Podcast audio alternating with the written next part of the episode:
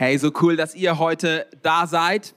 Und ähm, ihr bekommt heute Teil 1 unserer neuen Predigtserie Mein Herz für sein Haus mit. Und ähm, vielleicht, um alle auf denselben Nenner zu kommen, was ist mein Herz für sein Haus? Einmal im Jahr kommen wir als ganze Kirche zusammen, als Fokuskirche. Und wir wollen uns in vier oder fünf Wochen lang anstecken lassen von Jesu Herz für seine Gemeinde. Wusstest du, dass Jesus die Gemeinde liebt? Es ist seine Braut und er liebt sie viel, viel mehr, als wir uns das vorstellen können. Und ich weiß sehr, sehr wohl, dass Menschen hier drin sitzen in diesem Raum mit ganz unterschiedlichen Erfahrungen mit Gemeinde. Positiv, negativ, neutral, langweilig, toll, keine Ahnung. Ich möchte dir eins sagen, wusstest du, dass Jesus seine Gemeinde liebt und dass er dich anstecken kann mit dieser Liebe für seine Gemeinde? Und so ermutige ich dich so sehr, dass du heute hier sitzt und in den nächsten fünf Wochen, wir haben fünf Wochen, dass du einfach sagst, Jesus, schenk mir doch ein neues, gesundes, heilsames, ermutigendes Bild von deinem Leib. Du bist der Haupt, es ist dein Leib und ich will deine Braut lieben, wie du sie liebst. Amen. Und darüber wollen wir sprechen. Mein Herz für sein Haus soll genau das zum Ausdruck bringen. Und in diesen fünf Wochen dieses Jahr wollen wir als Fokuskirche über die Vision unserer Kirche sprechen. Ich habe euch mal ein kleines Bild mitgebracht, dass wir alle mal so auf dem gleichen Nenner nochmal sind. Wir als Kirche, wir haben eine Mission. Okay? Das ist das erste Mal. Missionen sind die Dinge, die wir Tag für Tag tun wollen, Menschen erreichen wollen. Ich werde gleich noch vorstellen, was es ist. Es ist unsere Mission, es ist der Weg quasi. Ich weiß nicht, ob ihr schon mal in den Bergen wart, dann siehst du oben den Gipfel und du sagst, da willst du oben hin, okay? Das ist die Vision, aber du musst auch Schritte gehen, um auf den Berg zu kommen. Und das ist die Mission, die du Tag für Tag absolvierst. Das zweite ist Wert E. Also Werte, äh, da hat sich was verschoben. Die Werte sind die Atmosphäre, die wir haben wollen. Stell dir mal vor, du bist mit so einer Wandertruppe unterwegs, dann kannst du eine Wanderkultur haben. Zum Beispiel singt ihr die ganze Zeit Wanderlieder. Das Wandern ist es Müllers Lust. Also ihr habt eine Kultur, eine Werteatmosphäre, die ihr leben wollt. Und wenn du in diese Wandergruppe reinkommst, wirst du angesteckt. Ihr lauft schnell oder langsam oder als Gruppe geschlossen. Ihr habt eine Kultur, Werte, die euch ausmachen. Und als drittes, ihr habt ein Ziel, eine Vision, von welcher Kirche, von welchem Berg träumst du, von welcher Kirche träumen wir eigentlich? Und ich habe euch mal alles mitgebracht. Ihr dürft auch gleich euer Handy zücken, wenn ihr es wollt. Euch am Kühlschrank aufhängen als Postkarte. Vielleicht bringen wir es auch mal als Postkarte raus. Ganz einfach runtergebrochen. Was sind denn unsere Werte, unsere Mission, unsere Vision? Unsere Mission ist ganz simpel, darüber sprechen wir relativ viel und predigen wir auch. Vier Dinge. Wir wollen, dass Menschen Gott erkennen in unseren Gottesdiensten, das ist ganz speziell, Freiheit erleben von ihrem alten Leben, das ist speziell unsere Kleingruppen. Wir wollen, dass sie Bestimmung entdecken, ganz speziell Next Steps, wie irgendwann wird mal eine Focus Academy kommen und so weiter. Und wir wollen anschließend, dass Menschen einen Unterschied machen. Das heißt, das sind Jüngerschaftsschritte, die wir immer wieder sehen wollen in unserer Kirche. Wir wollen eine Kirche der Jüngerschaft sein, die nach vorne geht. Das zweite sind die Werte, die Atmosphäre. Was für eine Atmosphäre soll eigentlich in diesem Raum herrschen? Was für eine Atmosphäre soll unten im Café herrschen in unseren Teams? Dann haben wir vier Werte, die kannst du auswendig, nachdem ich sie einmal gesagt habe. Sie heißen, wir lieben Gott, wir lieben Menschen, wir lieben die Kirche und wir lieben das Leben. Wir sind ja in Düsseldorf, da muss man das Leben auch ein bisschen lieben können. Wir lieben das Leben, wir nehmen es als Geschenk von Gott. Das ist die Atmosphäre. Und ich hoffe, wenn du hier reingekommen bist und du bist heute das erste Mal da, dass du sagen kannst, ey, das sind echt keine Menschenhasser, sondern die mögen mich eigentlich. Die sind relativ freundlich und so weiter. Die mögen mich und die lieben Gott, die sind leidenschaftlich. Und wir wollen jetzt aber in dieser Serie über unsere Vision predigen. Von was für einer Kirche träumen wir eigentlich? Wo wollen wir in fünf Jahren stehen? Das ist ein Bild der Zukunft, was uns begeistert. Und diese Vision heißt, wir wollen eine Kirche des Geistes sein. Darüber werde ich heute predigen.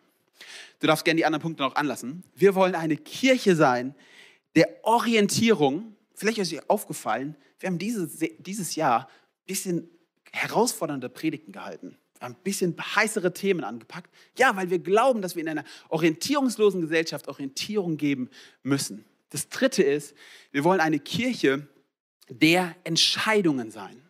Wir wollen keine Truppe von Christen sein, die sich immer versammelt und alles ist schön und gut und wir lieben uns alle. Wir wollen, dass jeden Sonntag Entscheidungen getroffen werden, Jesus nachzufolgen. Das kann eine Erstentscheidung sein Oder das kann deine Entscheidung, einen Schritt weiterzugehen. Wir wollen unterwegs sein. Das vierte ist, wir wollen eine Kirche der Berufungen sein, der Berufung sein. Wir wünschen uns, dass hier Menschen in unserer Mitte immer wieder sonntags oder unter der Woche in unseren Kleingruppen merken, wow, Gott spricht mich an und er hat was mit meinem Leben vor und ich lasse mich rufen aus meinem Alltag heraus. Ich lasse mich rufen vielleicht auch in meinen Alltag hinein, an meine Arbeitsstelle und ich werde berufen. Und das fünfte ist, wir wollen eine Kirche sein, die unübersehbar ist oder nicht zu übersehen ist. Wir wünschen uns, dass in fünf Jahren der Nachbar zwei Blocks weiter weiß, dass es eine Fokuskirche gibt und nicht nur das Kick unten im Erdgeschoss ist. Wir wünschen uns, dass sie merken, oh, die Kirche macht tatsächlich einen Unterschied. Das ist das Bild der Zukunft. Vielleicht träumen wir von einem Café oder von der sozialen Arbeit, die man startet. Wir träumen von einer Kirche, die unübersehbar ist. Und darüber werden wir in den nächsten fünf Wochen sprechen. Und am Ende dieser fünf Wochen haben wir immer eine spezielle Sache. Wir kommen als Kirche zusammen und haben eine sogenannte Sonderkollekte, die Mein Herz für sein Haus Kollekte. Und ähm, wir sind inspiriert von ganz vielen anderen Kirchen, aber auch von der ersten Gemeinde. Ich weiß nicht, ob ihr schon mal die Apostelgeschichte gelesen habt, da springen wir auch heute noch rein. Da heißt es, sie verkauften alles, was sie hatten und sie legten es den Aposteln zu den Füßen. Habt ihr den Text schon mal gelesen? Schon herausfordernd, oder? Weil wenn wir uns bekehren, weiß ich nicht, ob wir alles verkaufen und uns den Aposteln zu Füßen legen. Sie waren, sie waren opferbereit, etwas zu geben. Und das machen wir am 26. November, haben wir diese Sonderkollekte als ganze Kirche. Und ich lade dich zu zwei Dingen ein in diesen fünf Wochen. Das erste, wozu ich dich einlade, wozu wir dich als Pastoralteam einladen, ist, dass du dein Herz von Jesu Leidenschaft für seine Kirche anstecken lässt. Darüber habe ich bereits gesprochen. Vielleicht bist du hier und du bist verletzt von Gemeinde. Ich lade dich ein zu beten, Jesus, heil mein Herz. Du bist vielleicht in eine Routine reingekommen, in Gemeinde. Ja, Kirche ist halt jeden Sonntag. Ich lade dich ein, bet doch mal in diesen fünf Wochen. Jesus, bitte hol mich aus dieser Routine raus. Vielleicht bist du auch hier und du bist schon heiß wie Frittenfett. Dann lade ich dich ein, bete Jesus und feuer mein Feuer noch ein bisschen an, dass ich noch heißer werde wie Frittenfett. Amen. Lass mich noch entzündet werden. Und die zweite Sache, wozu wir dich einladen, ist, sprech doch mal mit deinem Partner und hör auf den Heiligen Geist. Gott, was ist mein finanzieller, mein Beitrag zu der Sonderkollekte am 26.11. Wir laden dich so sehr ein. Und jetzt springen wir in Kirche des Geistes, aber davor will ich euch noch eine Sache sagen. Ganz liebe Grüße von Pastor Bernhard und Febe. Sie sind heute, ich wurde schon gefragt, in Bad Langensalza. Falls du noch nie von Bad Langensalza gehört hast, dann warst du nicht in unseren letzten Team Nights. Du hast aber die Chance, nächste Woche beim Panel Talk mit Bernhard und Feber alles zu hören. Bad Langensalza, kurz gesagt, ist unser dritter Campus und ähm, ist total genial. Ähm, ja, sehr gut, Chrissy, das, da, die Reaktion wollen wir haben. Ist unser dritter Campus. Sehr gut. Und ähm, einfach liebevoll gesagt, ihr müsst euch ein bisschen dran gewöhnen, dass ihr eure Pastoren ein bisschen mehr an die anderen Campusse auch gehen lasst und sie nicht immer jeden Sonntag seht. Segnet sie doch und wir wollen einfach für sie beten. Falls ihr mal reinschaut, hallo ihr beiden. Die kontrollieren mich immer. Kirche des Geistes. Ich weiß nicht, ob du es wusstest, aber Fokus ist eigentlich ein lateinisches Wort. Fokus heißt lateinisch zwei Dinge. Erstens Feuerstätte also das Feuer, und zweitens das Heim oder Familie. Das heißt, das Bild von Fokus war das Feuer, was im Zentrum eines Hauses oder eines Hofes gebrannt hat und wo sich drumherum Familien versammelt haben, wo gegessen wurde, gelacht wurde, wo Menschen eine Heimat gefunden haben. Und wir träumen von einer Kirche, wo im Zentrum die Kraft des Heiligen Geistes brennt, wo die Liebe Gottes brennt und Menschen kommen dahin und finden Heimat und Familie. Sie werden geheilt. Sie bekommen Freundschaften. Sie bekommen Orientierung. Da leuchtet etwas. Das ist das Bild, von dem wir träumen. Feuerstätte und Heim und Familie. Das Entscheidende ist aber, dass in der Mitte etwas brennt. Denn wenn da nichts mehr brennt, dann wird es kalt und ungemütlich. Und vielleicht hast du schon mal Gemeinde erlebt, wo es nicht mehr brennt. Und dann wird es ungemütlich. Dann werden es endlos lange EV-Sitzungen und viele Diskussionen darüber, welche Kleidung du tragen darfst. Wir wünschen uns, dass da etwas brennt in der Mitte, was uns versammelt. Und dazu wollen wir jetzt mal einen Text lesen in der Apostelgeschichte, die Geburtsstunde der Gemeinde. Zwei Texte. Apostelgeschichte 1, Vers 4 bis 5.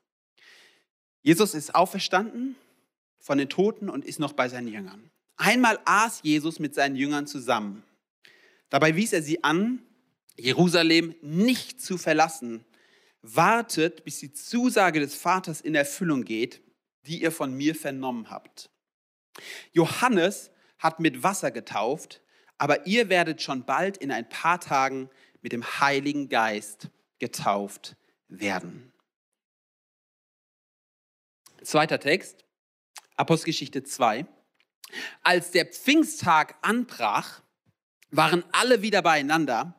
Plötzlich, ihr habt den Text nicht, okay, hört mir einfach zu. Plötzlich setzte vom Himmel her ein Brausen ein. Es klang wie das Tosen eines heftigen Sturms und erfüllte das ganze Haus, in dem sie zusammensaßen. Sie sahen etwas, das wie Feuerzungen aussah, sich zerteilte und sich auf jeden einzelnen von ihnen setzte. Feuer. Alle wurden mit dem Heiligen Geist erfüllt und fingen auf einmal an, in fremden Sprachen zu reden, so wie es ihnen der Geist eingab. Pfingsten, da brennt auf einmal ein Feuer auf den Köpfen der Jünger. Da ist die Kraft des Heiligen Geistes, die Taufe mit dem Heiligen Geist erleben sie. Und jetzt setzt Petrus zu einer spannenden Predigt an. Und die Leute sind von der Predigt von Petrus absolut getroffen. Und es heißt folgendes.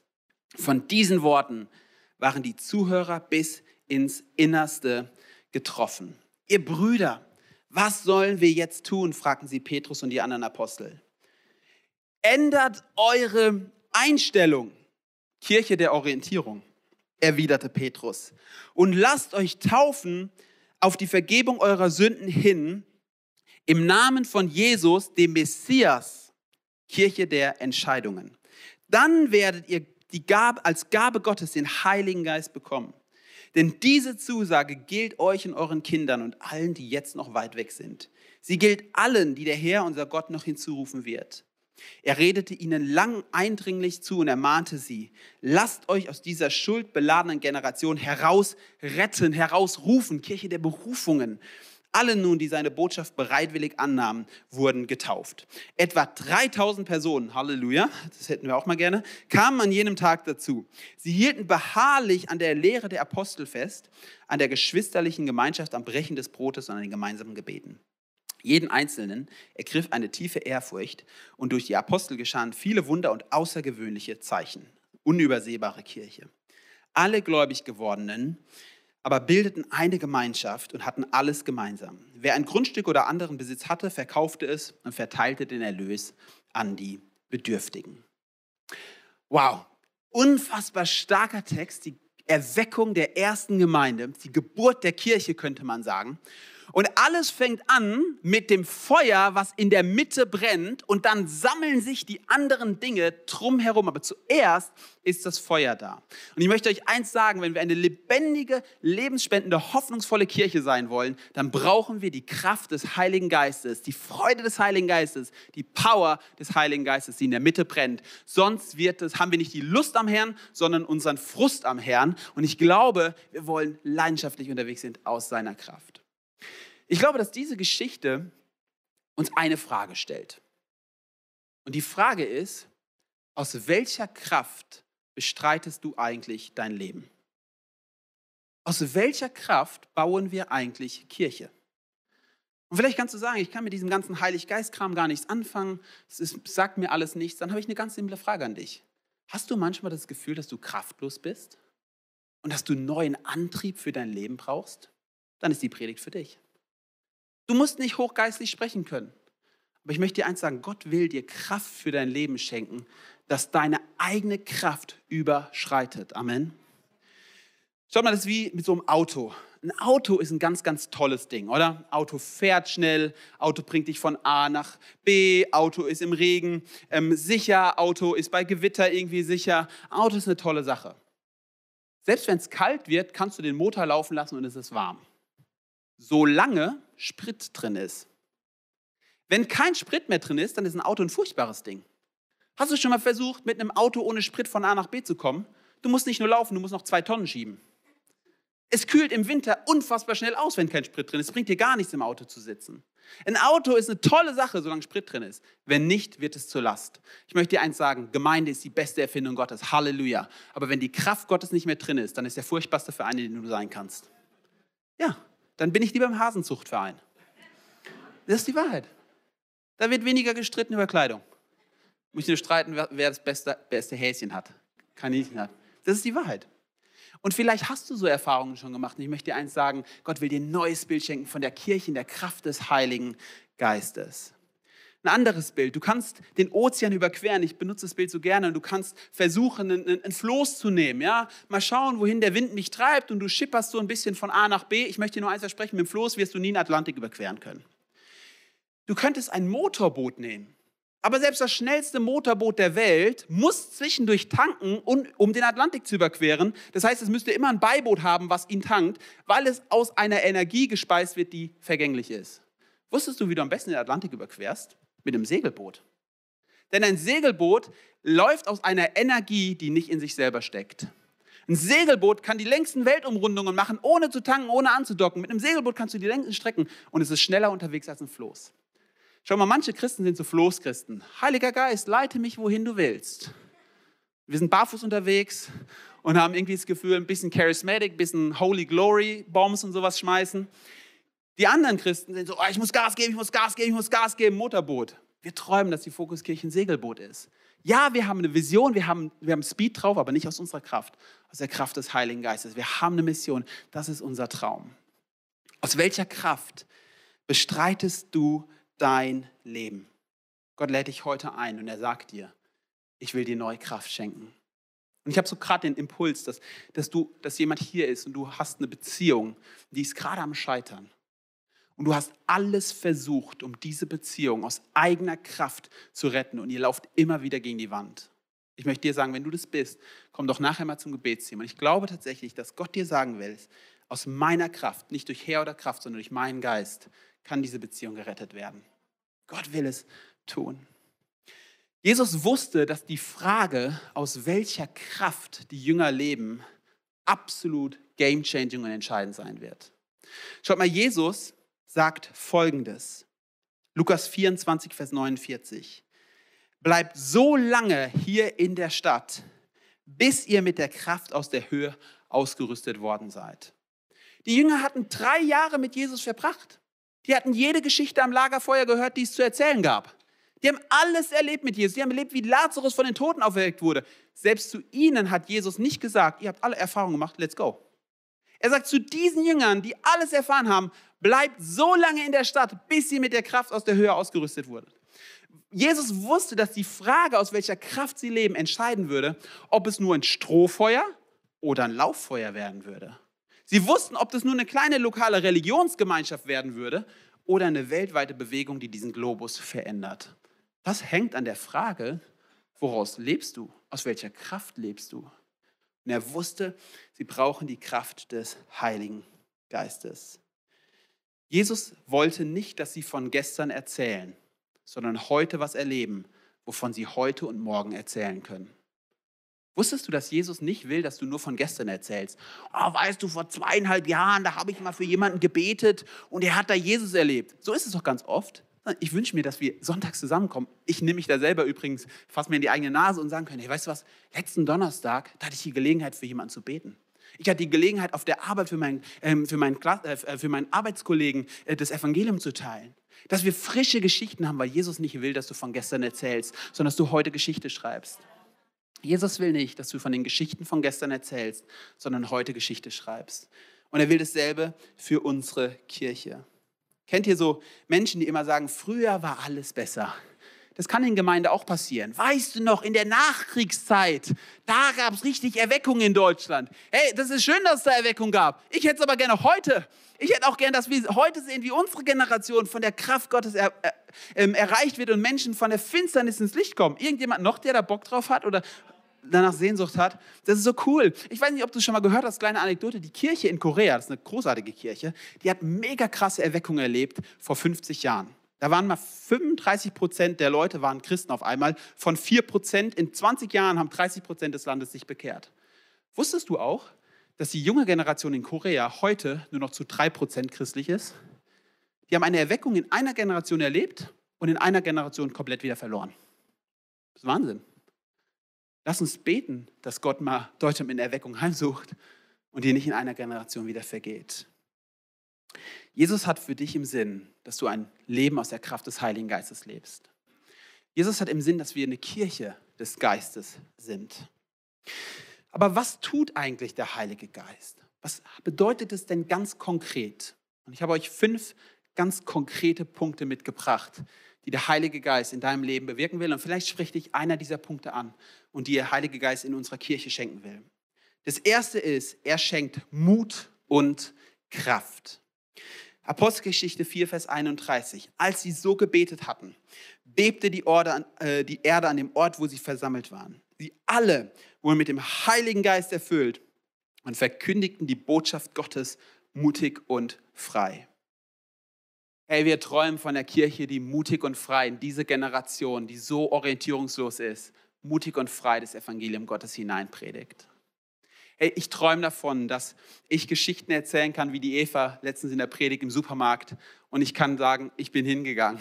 Und nicht, wie es mir auch manchmal passiert, ich traue es mich nicht. So wir sagen können, hey, ich, ich will tatsächlich meinem Arbeitskollegen davon erzählen. Ich will die Gelegenheiten ergreifen, die da sind. Danach sehne ich mich. Und weißt du was, die gute Botschaft ist, du musst es nicht aus eigener Kraft tun. Du musst nicht Autosuggestion betreiben. Ich bin mutig und stark und ich bin der beste Verkäufer dieser Welt und was auch immer. Ich habe gestern so ein YouTube-Video gesehen, das war lustig. Bin da noch so ein bisschen bewegt von. Ähm, die Sache ist, das kommt nicht aus der Autosuggestion, ich erzähle es mir selber. Die Sache ist, es kommt vom Heiligen Geist, der dir Mut und Kraft schenken will. Und ich möchte dich ermutigen, lass uns eine Kirche sein, die sagt, Jesus, wir brauchen deinen Mut, wir brauchen deine Kraft. Wir wollen eine Kirche des Geistes sein.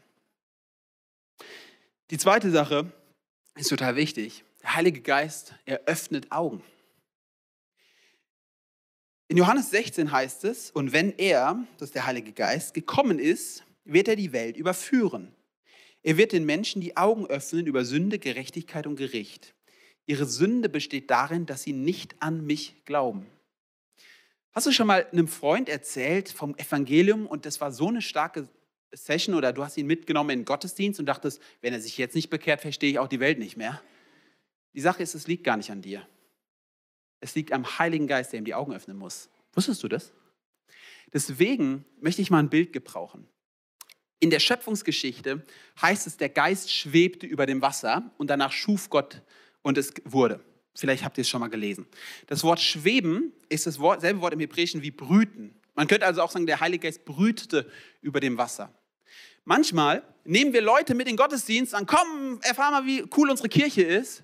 Aber es hat gefehlt, dass du vorher mal ein paar Jahre für ihn gebetet hast, dass da etwas ausgebrütet wurde und der Heilige Geist angefangen hat, sein Werk zu tun.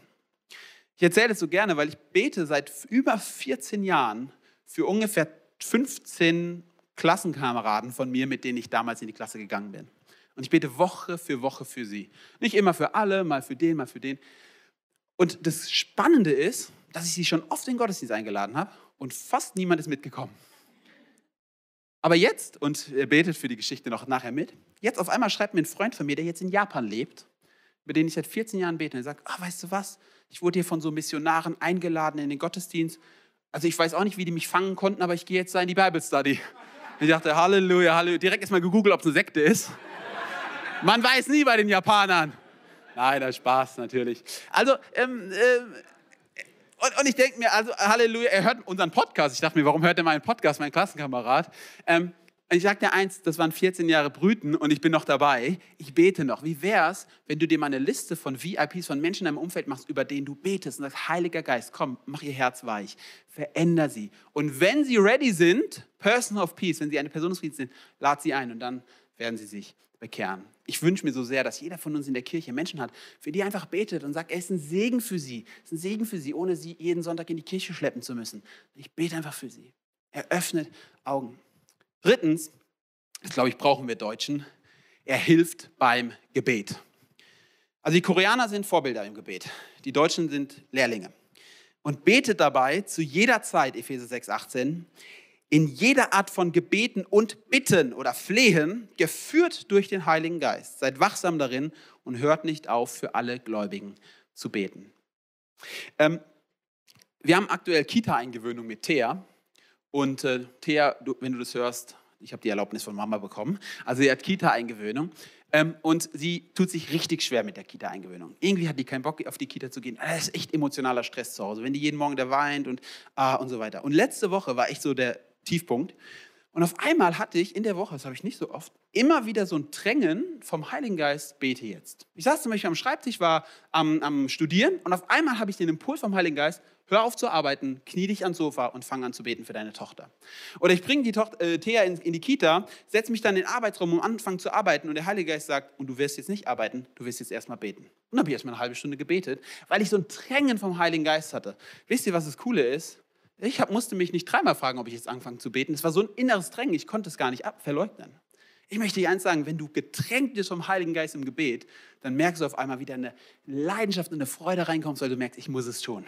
Vielleicht wäre ein erstes Gebet mal, bitte Herr, schenk mir eine Leidenschaft fürs Gebet, schenk mir ein Drängen im Gebet, dass ich anfange, leidenschaftlich zu beten. Wir träumen von einer Kirche, die leidenschaftlich betet. Leidenschaftlich betet. Und da gehört auch Flehen dazu. Wir träumen von einer Kirche des Geistes. Viertens, zweitletzter Punkt. Der Heilige Geist bewirkt Zeichen und Wunder. Der Text ist natürlich falsch, ich lese es euch trotzdem vor. Apostelgeschichte 2, Vers 43, wir hatten es schon. Jeden Einzelnen ergriff eine tiefe Ehrfurcht vor Gott und durch die Apostel geschahen viele Wunder und außergewöhnliche Zeichen. Hey, ganz ehrlich, ich träume davon, dass Menschen hier reinkommen, die körperlich krank sind und wir beten für sie und sie werden geheilt. Ich träume davon, dass du auf der Straße zu Menschen hingehst, die Nackenschmerzen, Kopfschmerzen, Armschmerzen, was auch immer hast und du betest für sie und sie werden geheilt. Wir wünschen uns, dass wir erleben, wie neu die Prophetie aus Joel wahr wird. Die Alten sehen Träume und die Jungen sehen Visionen und ähm, da werden Zeichen und Wunder geschehen. Das ist unser Wunsch, dass das passiert. Und danach strecken wir uns aus. Passiert es immer? Nein. Aber wir sagen ja immer so schön, wenn du für einige Menschen betest, dann werden einige geheilt. Wenn du für keinen betest, wird keiner geheilt. Wie wäre es, wenn wir einfach mutig sind und sagen, Gott, Gebet ist mein Gehorsamsschritt und das Wunder ist deine Aufgabe. Und ich glaube, wir würden mehr davon sehen. Wir träumen von einer Kirche, in der Zeichen und Wunder geschehen. Ja, wir träumen von einer Kirche des Geistes. Und der letzte Punkt ist, er leitet uns. Der Heilige Geist leitet uns. Apostelgeschichte 13 heißt es, als sie einmal dem Herrn dienten, und dabei fasteten, sprach der Heilige Geist, stellt mir doch Barnabas und Saulus für die Aufgabe frei, zu der ich sie berufen habe. Nach weiterem Beten und Fasten legten sie ihnen schließlich die Hände auf und ließen sie ziehen. Wie gut wäre es, wenn wir im Alltag unterwegs sind und auf einmal spricht der Heilige Geist, tu doch mal das und wir würden es tun. Wie cool wäre es, wenn ich erstmal auf der Frequenz wäre, dass ich es hören würde und nicht beschäftigt wäre mit meinem Alltag. Wir wünschen uns, dass wir eine Kirche sind, die sich vom Heiligen Geist unterbrechen lässt. Wo der Heilige Geist auch mal sagen darf, hier geht's lang und nicht da lang. Dass wir merken, wenn Gott spricht und wir dem folgen. Und ich glaube, dass das übrigens für dein Leben auch gedacht ist. In Epheser heißt es einmal, du bist Gottes Meisterwerk, geschaffen zu guten Werken, die Gott zuvor bereitet hat. Das heißt, sie sind schon da. Die Frage ist nur, lebst du oder läufst du in ihnen? Ich möchte dich herausfordern und ermutigen, der Heilige Geist will dich leiten. Wir träumen von einer Kirche, die sich vom Heiligen Geist leiten und unterbrechen lässt. Wir träumen von einer Kirche des Geistes. Und ich glaube, dass dieser Traum von Kirche, dass der nicht abstrakt ist und du kommst hier rein und die Kirche ist irgendwann so, sondern ich glaube, dass es damit beginnt, dass einzelne Menschen in dieser Kirche, du und ich, dass wir anfangen und Folgendes sagen, ich will eine Person des Geistes sein. Ich will ein Nachfolger Jesu des Geistes sein. Weil weißt du, wenn 100 Leute in diesem Raum sind und 50, 60 fangen an, ich will das, dann werden die anderen schon auf bald merken, das hätte ich auch gerne. Und deswegen glaube ich, ist diese Predigt nicht nur eine abstrakte Visionspredigt, sondern am Ende ist es eine Frage an dich. Aus welcher Kraft lebst du dein Leben? Der Heilige Geist, er lädt dich ein und er sagt, warst du ein Floßchrist? Warst du ein Motorboot-Christ? Komm, ich will deine Kraft sein. Ich will Drive in dein Leben bringen. Ich habe ein paar Fragen aufgeschrieben, die ich so habe. Und die Band kann schon nach vorne kommen. Bist du müde? Hast du Angst? Brauchst du neue Leidenschaft? Ist dein Gebetsleben eingeschlafen? Strugglest du damit, die Bibel zu lesen? Weißt du manchmal nicht, was du beten sollst? Betest du schon lange für Leute und die Augen öffnen sich irgendwie nicht? Bräuchtest du ein Eingreifen Gottes bei deiner Familie oder deinen Freunden? Wenn du zu einer dieser Sachen Ja sagen kannst, dann möchte ich dir eins sagen, Gott ist heute hier, weil er dir begegnen will und weil er dich erfüllen will mit seiner Kraft. Ich möchte mit einem Gedanken schließen. Manchmal denken wir, oh, das klingt so super geistlich, wo du darüber heute geprägt hast. Vielleicht bist du heute das erste Mal in diesem Gottesdienst und denkst, Alter, was sind das für Superchristen? Ich möchte dir einen Gedanken mitgeben. Gott braucht nicht perfekte Menschen, um dann Großes zu tun. Gott nimmt breite Menschen, die unperfekt sind, und er will sie gebrauchen, um Großartiges zu tun. Wir glauben nicht an große Dinge, weil wir einen großen Glauben haben oder große Menschen sind, sondern weil wir einen kleinen, Glauben an einen großen Gott haben. Amen.